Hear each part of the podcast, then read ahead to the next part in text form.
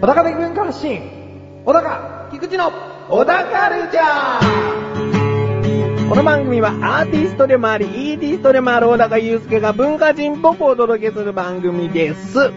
はい、どうも。アーティストでもあり、イーティストでもある、小高祐介です。アシスタントの菊池です。よろしくお願いしよろしくお願まいす。します。今回ですね、えまあ、あの、前回の終わりにお伝えした通り、日本撮りの2本目ということで、え、えこのリアルタイムの今、小高祐介はどこにいるかというと、カンボジア、ベトナムに行っているということなんですよね。え、イエーイ。いえってまだ行く前でしょうよ。お ー これ撮ってる時はまだ行く前です行ね。く前ですだね。から、もう、いろんな土産話を蓄えてるかな。抱えてるかな、未来の俺は。撃たれてるかもしれないな、カンボジア で。もう、例となって収録にね、来てるかもしれないよね。でも助かるかもしれないですよ。カンボジアでパーンって撃たれても、うん。俺新しいカメラがあるから、それでガードして、こうね、助かっちゃったりして。これが、俺の身を守ってくれた、つって。 修理出して。今頃。 それは記念として残しとこうよ。やだよ、高いもんだって、このカメラ。お、カメラの話いきますかアーティスト、あ、行かないあ、行く行く行く行く行く。アーティストというのはね、写真家という意味も含まれますから。含まれちゃったう。ん。今回は写真家小高祐介に迫ろお、う。ぐいぐいぐい。おお、染まってきた。ぐいぐい。 なんだ これ。今、そのええ新しいカメラを買ったという話がはい出たんですけれども、え自分が小高祐介のカメラ何をしているかというと、はい。ニコンのはいごっついカメラと、えええー、あれはなんだ小さめのカメラと、ええでもニコンのごっついのよりも画質がいい、画素数が高い、えー、ちっちゃめのカメラと、そうそうそそれと新しいのを買ったと。まずその、今、ザックバラに言った二つを何なのか言ってください。う。ああ、ニコン 2G60 ですね。ほこれは、まあ、一眼レフう。うん。ですね、いわゆる。で、えっ、と、まあ、いつ買ったんだろうな。結構前なんですよね。でも発売してすぐうん、衝動買いしたんですよ。まあ、うんもともとその前に、ニコンの F3 っていうフィルムカメラを持ってて、うん。それはじいちゃんから譲り受けたやつなんですけど、うん。まあ、その時点で結構ニコンの、あのー撮影した時のシャープな感じがすごく好きで、うん。おこういう切り抜きを待ったと。うん。トイカメラなんて、俺は興味ないぜ、みたいな感じでですね。うんその当時はもうとにかくシャープなのをすっぱ抜きたかったんで、その勢いで、ニコンのデジタル一眼がうん来たと。うん買わなきゃいかんと。うん。で買いました。いくらでしたえっとですね、値段も言うの。当時価まあ格大的体、に大は体、、大体でいいです。まあ、ダブルレンズキットで、ん。えー、だいたい12万ぐらいでするねす。あとは、リコーですね。リコ。うん。あの、コンパクトな、そのちっちゃいデジカメっていうのはリコーのカメラ。うん。これは、なんだっけな、R10 だ。 R10。やつでうん、リコーのデジカメを買ったっていうのは、まあ、正方形の写真が撮れるデジカメが欲しくて、うんっ。ていうのも、あのー二眼っていうのがあるんですよ。一眼じゃないんだけど、二眼っていうのがあって、うん。それは上から覗き込んで、えー、シャッターを切ると、まあ、要は正方形の写真が出来上がってくるっていうタイプ。ほうそういう味を出せればなと思って、まあ、リコーのやつを最初買ったんですね。うん。まあ、そしたら操作もしやすいし、うん。特に、えー、マクロ撮影って言って、かなり近くによって撮影するのにも、すごい持ちやすくて、一眼で、こう、マクロを撮影しようとすると、うん。まあ、まず、レンズを当然、一眼なので変えて、うん。まあ、寄らなくちゃいけないと、あのごっついので。うん。そうするとなんか何かと取りづらかったりするんで、細かいとこに入ってったりすると。うんまあ、そういうコンパクトなやつが欲しかったってことで、うん。えー、嫁さんに買ってもらいま した。なんでそこちょっとのろけちゃってんだよ。ねクリスマスプレゼントで。 いい その時じゃあお返しに何をプレゼントしたんですかコーチの化粧ポーチですね。どうでもいい話を挟みましたね。ね。で、今回買ったのが、うん。えー初めてなんですよ、実はこのメーカー買うの。うん。オリンパス。うん。で、えー、EP1。 EP1。これはもう、つい最近ですね、うんえー7月の3日発売。おえー、なんて言うんでしょうね。もう見た目で一目惚れしちゃったんですよね。見た目がいい。えー、最初は、あの、僕の働いてる家電量販店うんがあるんですけど、うん。まあ、そこで在庫の、えー、仕入れ状況もあるから、ちょっうとんとりあえず予約だけっていう感じで、まあ、予約をしたんです。うん。で、店頭デモ機が配備されて、うんそれをいじくってるうちにだんだんテンションが上がってきますわ ね。最初は買う気はなかったんですかそうなんです。うん。で、今日この収録日うん。にですね、うん。えー、まあ、物が来まして、うん。もう箱を見たら止まんなくなっちゃってです ね、気がついたらクレジットカードで10回払いと。ちなみに EP はいくらでしたえー、っとですね、えー、パンケーキ、あー要はレンズと、うんえー、光学ファインダーセットで、ん。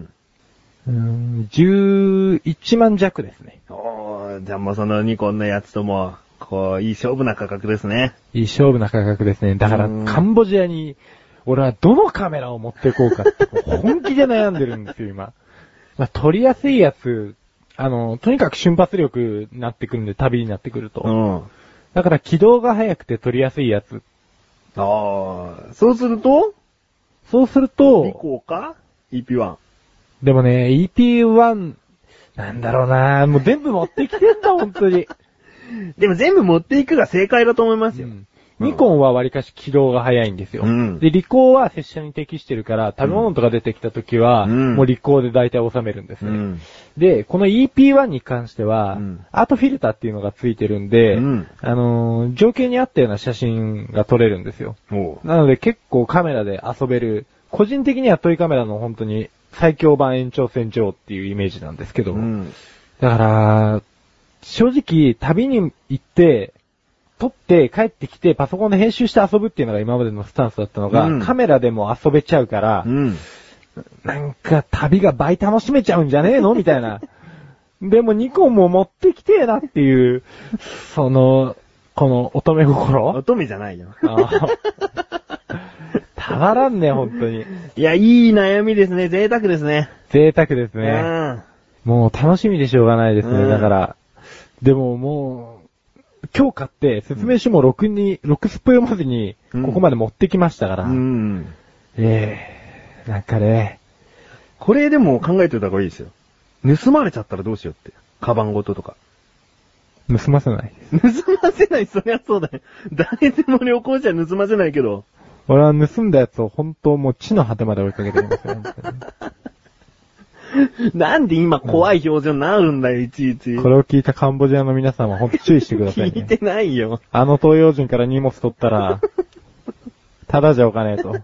日本が理解できるような頭のいい人はそんなことしないよ。じゃあその悪い奴らに今、こうこれを、まあ、翻訳しろ。ということでね。 何言ってんだよ。 まあ、あのね、今頃は楽しんでるでしょうから。そうそうどそのカう。メラ持ってってってね。それは詳しくは次回ですね。次回、うんどんなのが撮れたかっていうのと、EP1 についてもうちょっとちゃんと話せるようになっておきます。うんうん。うん。ね、撮ってみてどうだったかっていうことをね、はお話できたらいいなと思います。え、それではここで一旦、 CM ですあなたのなだらか中毒請負人素の人ではなくプロでもない。プロと目指すメタボチックな将来ハゲると噂のっていうのは、横断歩道メンバー全員ですからね。最悪だこれ。太ったハゲ。鼻にかかった自虐ネタ最近やるんじゃないんだ冷たくお読みしたいと思います。横断歩道のリーダーとしてね全くあの自分と関係のないところでも自分に反省してみる。そんな菊池がお送りする、なだらか向上心は毎週水曜日更新です。ぜひお聞きになっていただけたらと思います。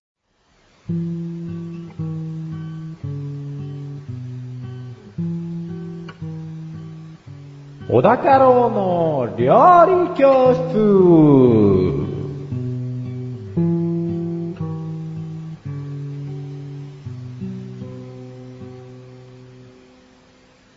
このコーナーは料理研究家の小高郎先生に食についてあれこれご指導していただくコーナーです。ちなみに番組内で料理は一切いたしません。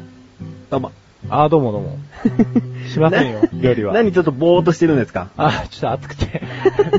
そういう季節だからう。ん、季節ですからねえー今回の食材、料理、何ですかシューマイで。お、ザ、横浜。おありがと僕たち横浜出身でございますので。 ミスター横浜。だそれ、そんな証拠、ちょっと重たすぎ ますね。コナン君。えー、ミスター横浜。ミスター横浜、はいシューマイ。シューマイ。シューマイ。はい。 はい。何ですか、今の発音は。あ、今の関東語です。あ、で、出ちゃいました。シューマイ。で出ちゃってました。 出ちゃってましたってなんだよ。 シューマイ。もっと中身のある話、どうぞ。まあ、こんな風に発音するらしいんですけあ、ど、本当なんですねあ。ごめんなさい、発音の仕方はわかんないですけいど、や、もう、続けでて。も、シューマイって伸ばすらしいですね。あー、なるほど、なるほど。えマイじゃなくてえ、シューママイイ。じゃなくて、シューマイ。あー、なるほど。うん、ほうまあほう、正しい発音は、みんな、ちょっとあんまりこれ聞きすぎない で。あ聞聞かないのはダメなんですけど。レストラン行きますそこ。あ、ダメだ よ。はい、どうぞ。で、えー、シューマイっていうのは、天津の一つでございますね。天使の一つですね。はい。中国国内では、北京、うん。えー、関東省、うん山東省、うん。まあ、その他諸々でね、 うん。広く普及してますと。うん。で、一般的には豚のひき肉とエビのみじん切りを、えー主体として練り合わせて味付けして、えー皮で覆いますと。エビのすり身を入れることが基本的なんですかえっ、と、中国では基本的みたいですね。おー、これ知らないことだと思いますよ、意外そうですね。ね。どっちかというと日本はね、やっぱり、こう、ひき肉でグリーンピースで、みたいなとこうろのイメージん。がありま単すから純ね。に、なんですかね、ミンチだけうん。そういう誤解量は入ってないと思いますよね。そうですね。うん。あと、場所によってはやっぱりね、その、中身にカニとか牛肉を加えて、うん。えー、まあ、包むの代わり、皮の代わりにうん、もち米を。あー、ありますね。そうもち米のやつ美味しいんですよね。うんうんうん。でもあれ、醤油を入れた小皿にポロポロ落ちるんですよね。 落としたくない。そうそうそうあら、ちょっと気にな る。それはわかりますね。うんで、まあ、日本でよく、あのー上の方にさっきもちょろっと言ったんですけど、グリーンピースが乗っかってますと。うん。であの、グリーンピースに関してはですね、あの、日本だけですね。おうー。ん。これなんでついてるか知ってますまあ予想は彩りをよく見せるためぐらいですね。彩りをよく見せるためっていうのはまず一つなんですけど、一つまですねあ、その辺はやっぱり日本的ですよね。うん。で、えっ、と、まあ、これは仮説なんですけど、うん。それに加えてですね、その工場で、今、シューマイって基本的には流れ作業でわーっと作っていくよううんな、機械生産が主流なんですけど、うん数を数えやすくするためにグリーンピースを乗せたっほていう説があるんですよ。ほうほうほう。レッスン1。おあはい。レッスン 1! シューマイのグリーンピースは、彩りだけでなく、数えやすくしたという説があるよですね。本当にいやいや、知らないん ですよ。いきなりレッスンって言うから、仮説だから。もう、もう、もうそこはあえて、シューマイだよっていうところでしたね。レッスン2。レッスン2そこ行かないんですよ。そううか、ん。でね、やっぱりね、うんミスター横浜に戻りますけど、はい。あのー、横浜は総務省の調べによりますと、はい。シューマイ消費率1位。おすごいまあ、これはやっぱり、その、中華街の影響と、ありますよね。崎陽軒の影響ですね。崎陽軒様様。崎陽軒様々ですうね。ん。崎陽軒、えー、新商品のご案内です。うん。 5月16日から8月31日まで限定発売。うん。え何シューマイかなー、イカシューマイ。イカシューマイうまそはい、これ冷えてもそのまま食べられちゃいます。う。甘みのあるい。イカと、鮮やかな緑色の枝豆を、夏らしくあっさりとした味わいに仕上げてみま した。なんか美味しいとか乗ってみたけど、なんかどう返していいかわかんないな。ねわさび醤油で冷たいまま召し上がっていただけます。あー、そこまでいっちゃう。わさび醤油とかいっちゃわさび醤油ですう。うね。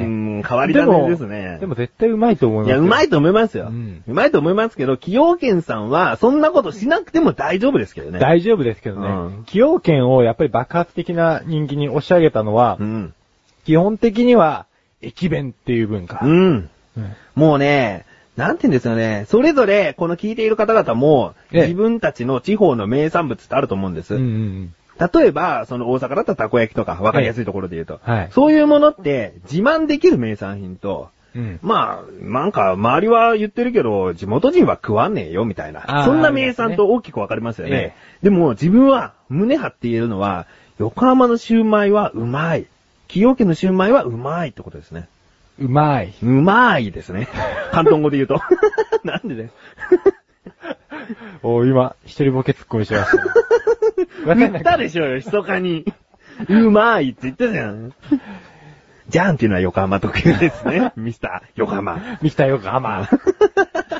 黙らっしゃい。だから覚えてます今自分が言ったこと。崎陽軒のシューマイは、この横浜人からしても、ずーっと美味しく食べてられますよってこと。美味しく食べてられますね。うんやっぱりね、駅弁として有名になったんですけど、もう一つ、有名有有名名に、有名になったんですけど、うん有名ですね。はい。そうあのー、横浜スタジアム。うん。これもですね、メジャーにのし上げてくれた要因の一つになってそうます。ですね。で、えー、横浜スタジアムではですね、うんそんなシューマイ弁当がなんと、うん。市販より100円で高く、100円高く売られて ます。驚きで噛んじゃうほどです。驚きで噛んじゃうほどですね。びっくりしました、調べた時も。ということはあ ?100 円高円だ。いくらですか ?900 円。 900円ですね。 900円ですよね。ああ。いや、高えな。まあ高いですけど、でもなまんたかスタがっジアかりムでねさせないですよ。がっかりさせない、うんあ、内容が。うん。それはありますね。シューマイ以外にも結構具材が乗っかってますからね。そうです。まあどんどん話はずれちゃいますけどね。そのタケノコ甘く煮たやつだとか、そのなんか肉の部分が少ないんだけど、なんかうまい唐揚げとか、あるんですよね。知ってるね。 知ってますよ。まだまだ言いますよ。かまぼこだとか。その、あんずとか入ってるんです よ。まあ、シューマイですから、話は。ええ続きましょう。シューマイといえばビールですよ。ビールですか ねあの、横浜スタジアム行った時のねあ、僕の思い出としてですよ。じゃ、それ最初につけてください。なんだかんだこれもうレッスン2にしたいぐらいですよ。ああ、そうですね。いきます。レッスン 2!、はシューマイといえば、崎陽軒さんでお願いします。以上です。以上です。まあ、これはほら、いろんなところでシューマイ出してるけども、自分たちの個人的なね、レッスンですね。そうですね。うん崎陽軒のシューマイ比較的横浜だったらどこでも買えますからね。どこでも買えるんです、本当に。うん。だから横浜に来た人は、ぜひ一度うん。食えと。 食べてほしいですね。食べてほしいですね。お持ち帰りの真空パック版とかもありますから。り。ほんと、崎陽軒の回し物じゃないかぐらいに詳しいですね、崎陽軒について。はい。僕は崎陽軒の新商品調べるだけで精一杯だったって話です。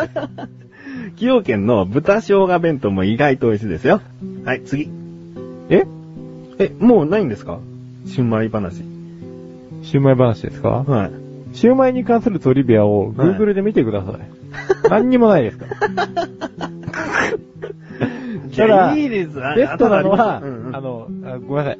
もう前の話の蒸し返しなんですけど、グリーンピースの、あの蒸、し返しというのはシューマイだけにですかシューマイだけに蒸しん虫返すんですね返す。うん。ああの、いや、結局グリーンピースの部分が一番ベストだったなっていう話です。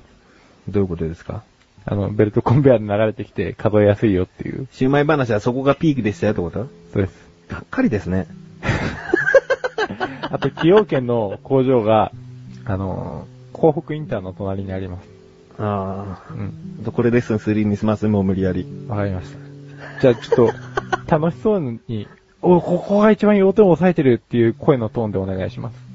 レッスン 3! 広北インターのそばに、ななななんと、崎陽軒の工場があるよマジで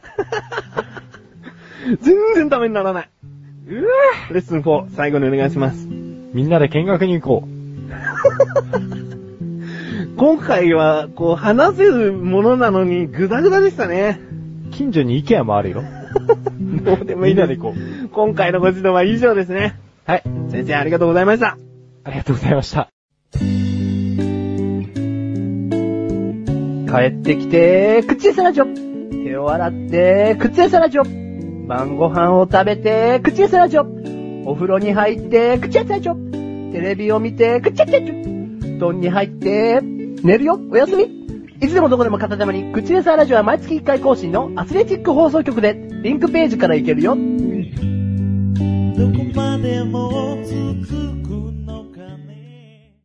小高まし、レビューこのコーナーは小高祐介があらゆるジャンルの中から一押しな一品を選びレビューをかましていくコーナーです。今回のジャンルをどうぞ。音楽。音楽来ましたね。来ちゃった。今回はアルバムですかアルバムです。アルバムのタイトル名をお願いします。ワルツを踊れです。ワルツを踊れ。踊れ。アーティスト名をどうぞ。くるり。くるりと。あー、聞いたことありますよ。そう、口を酸っぱくして、翔さんには僕のくるり論を解いてきたつもりでうす。ーん。えまあ、今回も、この、聞いている方にね、えはい。口を酸っぱくして、くるりをおすすめしてくださくい。るりの良さを。はい。このワルツを踊れっていうアルバムはですね、はいえー、くるりのセブンスアルバムではい。すね、7枚目ですね。はい。で、日本のロックバンド史上初の、えー、ウィーンでのレコーディング、で、コンディングレコーディン グで作ったアルバムはい。ですね。ウィーンってどこか知ってますかウィーン。ね、ヨーロッパですね。音楽の都ウィーン、うん。オーストリア、オーストリア。はい。そうそうそう。で、全14曲入ってます。で、まあほんとね、口を酸っぱくするっていうところから、あのーお話しさせていただいた通り、ファーストから今度、それぞれ話したいんですよ、くるりんに関して は。歴史を。うん。でも聞いてる人をね、こう、興味引きつけながら話してほしいですね。なんかもう、最近発売した8枚目のアルバムまでうん話したいんですけど、うんなぜこのアルバムをチョイスしたのかっていうのはですね、最新版ではないんですね、クルーズの中では。 1個前なの。うん。えー、これをですね、なぜこう、今ここの場に持ってきたかっていうと、うん。まあ、初めてくるりを聞く人にとって、この作品がどう聞こえるかっていう部分なんですよ。で、えー、まあ、これというのもですね、まあ、基本的には、くるりといえばですね、ファーストからエイトまで全部そうなんですけど、あの、アルバムごとに全部テーマがあって、まあ、基本的には根底にロックがあるんですけど、うん。えー合わせる音楽っていうのが別物なんですよ。例えばテクノとロックを合わせたり、うん。まあ、ロックとオルタナティブを掛け合ったり、うん。えーいろいろ実験してる番組、あ番 番組じゃねえやバンドなんですけど、うん。このワルツに関しては、あのーまあ、基本クラシックとくっつけるような感じですね。うん。で、えーこのアルバムの言いたい部分っていうのは、結局、あの、一番素晴らしい絶対的な音楽って何なのっていう部分なんですよ。はい。で、そこで、あの、ツールとして選んだのがクラシックっていう部分うん。で、まあ音楽のもう原点うん。なんですけど、単純にうん。ロックとクラシックを掛け合わせたアルバムなんて、うん。正直な話、いくらでもあるんですよ。あるっちゃあると。ある。だからよく普通に M ステとかで聴くような、あのーロックでも、ストリングスの音が入ったり、ん後ろにオーケストラが控えてたりなんて、うんまあざらに見る光景なんですよ。ん。でも、このアルバムが、それで終わってないっていうのは、このシンガーソングライターの岸田茂がすごい部分もあるんですけど、ん。そのロックとクラシックの融合は融合なんですけど、うん。とロックがクラシックを奏でてる感じなんですよ。ロックがクラシックを奏でる。もそうなんです。で、クラシックがロックを奏でつつもクラシックであるっていう、もう原点を基本的に失ってない状態で、う。うん。うん、音を出してるんですね。すごい難しいんですけどこ、れ聞いてる人もね、あの、わかりづらいかもしれないですけど、例えば、はいロックを奏でる楽器が、えー、クラシックを奏でるオーケストラソングみたいなことを出しているってことですかそうですね。うんで調和するんですよ、また。うんあのー、大体そのクラシックの音を、あのー、バンドと一緒にやってるっていうのは、うんクラシックのパートはクラシックのパートでやって、音楽のパートは、あロックのパートはロックのパートであるんですけど、うんそこはうまく混ざり合ってないんですよね。うん。これはものすごい混ざり合うんですよ。おーじゃあ聞いてて、はい。一瞬は違和感がなさすぎるんじゃないですかね。そうですね。ん。ただ、やっぱり今までのくるりのアルバムを聴いてると、んおおって思うんですよ。なんだこれと。おこんなんなかったとっていうおとこなんですよね。うん。で、コード進行とか使ってる音自体はシンプルなんですけど、ん。まあもうそういう和声とかストリングス、管楽器とかも出てきますし、うん。まあこの辺がものすごい音に深みを与えてくれてるっていうう。ん。まあまさにこう絶対的にうん。一番素晴らしい音楽とはこれだ と。じゃあそのアルバムの中で、はい一番、これをまず、聞いていただきたいってありますえっと、2曲目なんですけど、うんブレーメンっていう曲があるんですブね。レメン。これはぜひ、これはぜひ。これはぜひですうね。ん。で、えっ、と、実はですね、このアルバムの次に、ライブ版の、えーフィルハーモニコは大っていうう、んライブ版のアルバムをちょっと出してるんですけど、ん。こっちに入ってるブレーメンと、このワルツ踊れに入ってるブレーメンは別物なんですよ。うん。全く一緒の曲なんですけど、んアレンジが全然違くて、クルーリって結構そのライブで何回も何回もアレンジを変えるバンドなんで、うん両方とも楽しんでもらえると一番いいです。ただ、とりあえずワルツ踊れを最初に聴いてみてくださいっていう感じですね。うんうんうんうん。じゃあ、くるりを聞いたことない人でも、この7枚目のアルバムを聴いてほしい。そうそう。そこから、えー、6、5、4と戻ってもいいし、最新の8枚目のアルバムに行ってもいいと。いいよ。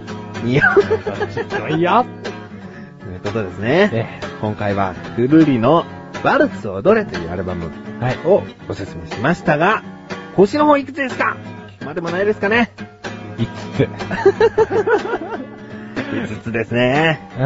聞いて。えーまあこれは本当に普段からもう小高祐介はくるりというアーティストが好きだという情報がすごい伝わってるんで、今回特に力が入ったんじゃないかと。そう、力が入って、逆になんかこう説明しきれてない感があるん で、個人的に聞きたい人はですねう、ん。メールをください。ああ、メールでね、えくるりって本当にいいみたいな。これ聞いたけど、あれって何なのみたいなね。あの音何とかね。えもうね、多分マニアと言ってほしいぐらい、ちょっと詳しくなってる自信はあるんで、多分解説はできます。おじゃあもう難しいことでもどんどんくるりのことなら聞いちゃいなということで。よいいじゃんということで、以上、おだがましレビューでした。